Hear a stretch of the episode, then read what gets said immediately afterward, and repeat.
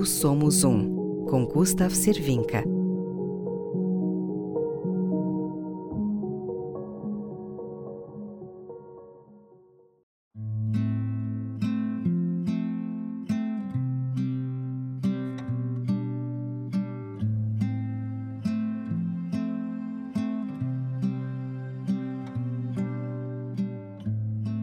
Demorei um pouco para decidir o que trazer, o que trazer a você nesse primeiro episódio, nesse primeiro arquivo de podcast Todos Somos Um.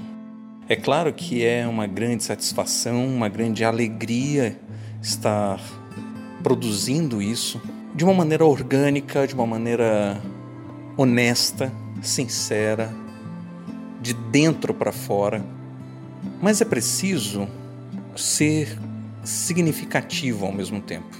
Esse não é um espaço de doutrinações, de conversões. Esse é um espaço da troca da boa informação. Uma informação que apazigua corações, uma informação que traz esperança uma informação que apresenta universos diferentes, uma informação que possa libertar de algum peso ou simplesmente abrir portas ou janelas para melhorar a visão de si mesmo, de si mesma. Uma abertura para facilitar o autoconhecimento. Dentro desse contexto, desse universo, é importante trazer aquilo que machuca, aquilo que maltrata, aquilo que de um jeito ou de outro é um dos grandes males da sociedade moderna. Mas não é um mal moderno, é um mal antigo, enraizado nas culturas, nas mentes individuais e que permeiam, por assim dizer, o coletivo. Estou falando da intolerância. E não estou falando da intolerância específica. Toda intolerância traz um reflexo. Toda intolerância é fruto de algo mal resolvido ou muito longe de ser resolvido internamente no indivíduo intolerante. Seja qual for a ordem dessa intolerância, ela retrata isso. Uma busca incessante de autoafirmação traz intolerância. Como o indivíduo segue seu caminho, buscando se autoafirmar sempre negando raízes, por exemplo, humildes financeiramente falando, é intolerante com os que se apresentam dessa maneira à sua frente. Não é uma simples negação de quem está ali, do outro.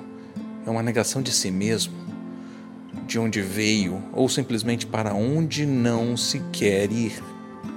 E se esquece que a dinâmica da vida é estabelecida pelas diferenças.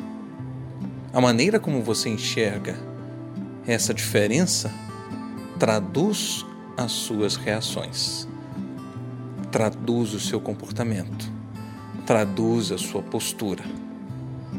Dentro da coletividade, a intolerância traz mal a uma classe, a um grupo e, ao mesmo tempo, à humanidade como um todo.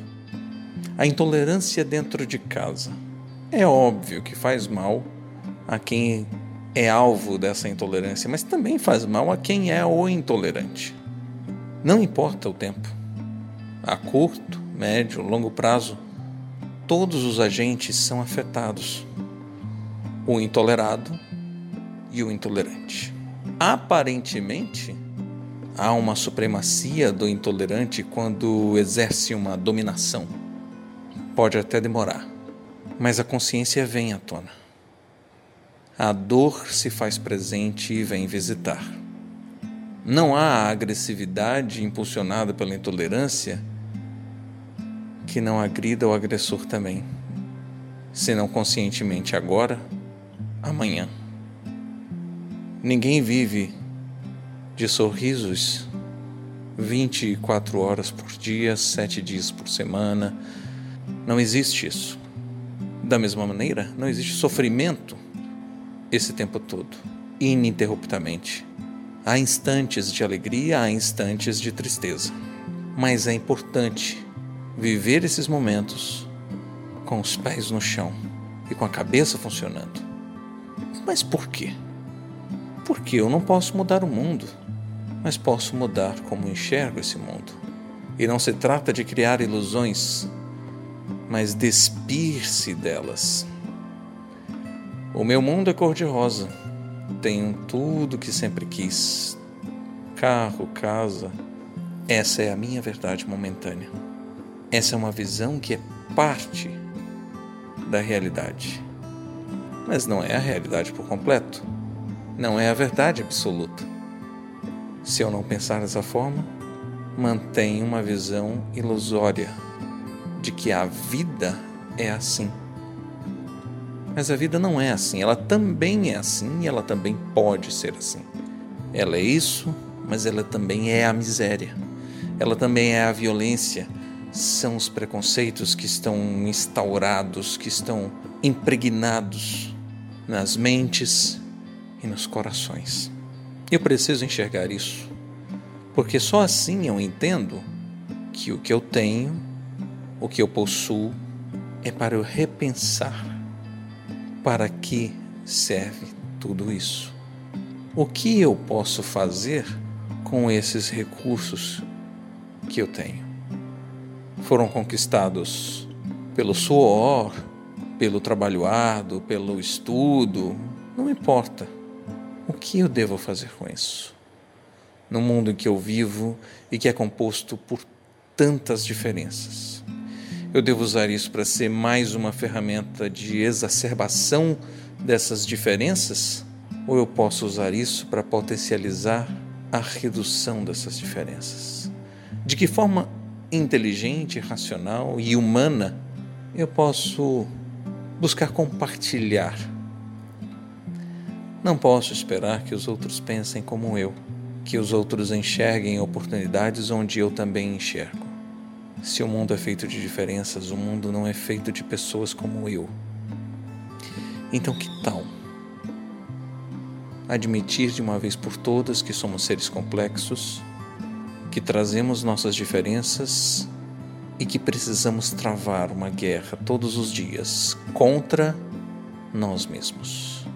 Não é autoflagelação, é domínio sobre más inclinações, é racionalização sobre defeitos e qualidades, sobre sentimentos, intolerância por si só é um mal, mas é uma raiz para outros males.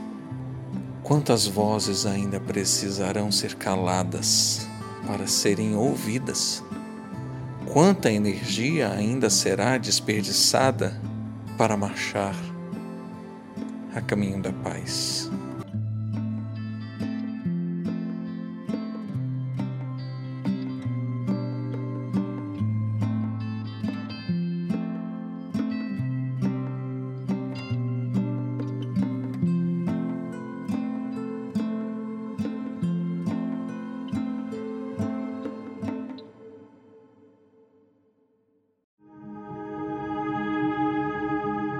Você não está só. Estamos ligados, porque tudo somos um.